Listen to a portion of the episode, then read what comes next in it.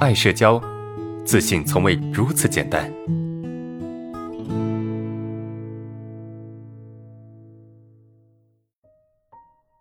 第一个问题是这样的哈，社恐和情商，社恐和情商的关系是什么样？这是第一个问题。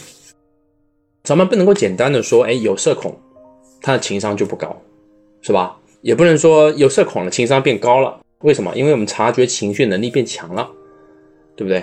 那该怎么来定义这个情商呢？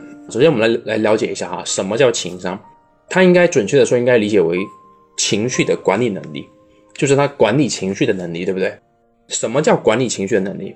管理情绪呢，就是他能够随着这个环境，对吧？我们的这个社会环境的一个变化，然后去调节我们内心的一个情绪，来应对这个环境，是不是？这叫管理情绪，来让我们更好的去应对这个环境。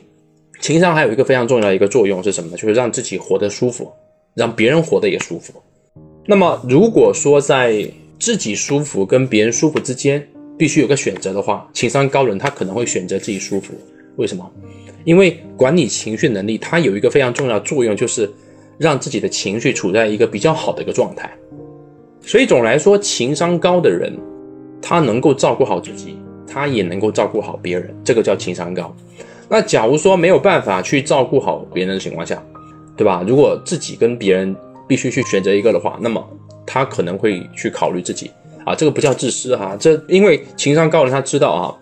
只有照顾好自己，他才能够照顾别人，是不是？那么从这个维度来讲，我觉得社恐人的情商是不高的。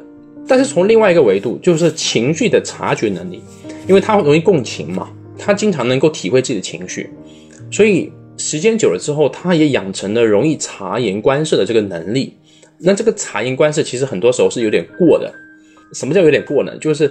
很容易过分的去判断，哎，别人是不是开心，是不开心。所以从这个维度来讲，察觉情绪，去了解情绪这个角度来讲，我觉得有社恐人他的情商是高的，是吧？所以有社恐他会会对我们的情商有没有影响？有影响。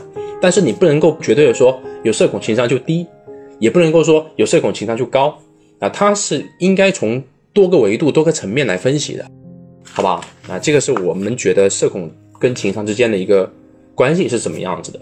我认为最终的核心是什么？最终核心就是情绪的管理能力，对吧？情绪的管理能力，这个是很重要的。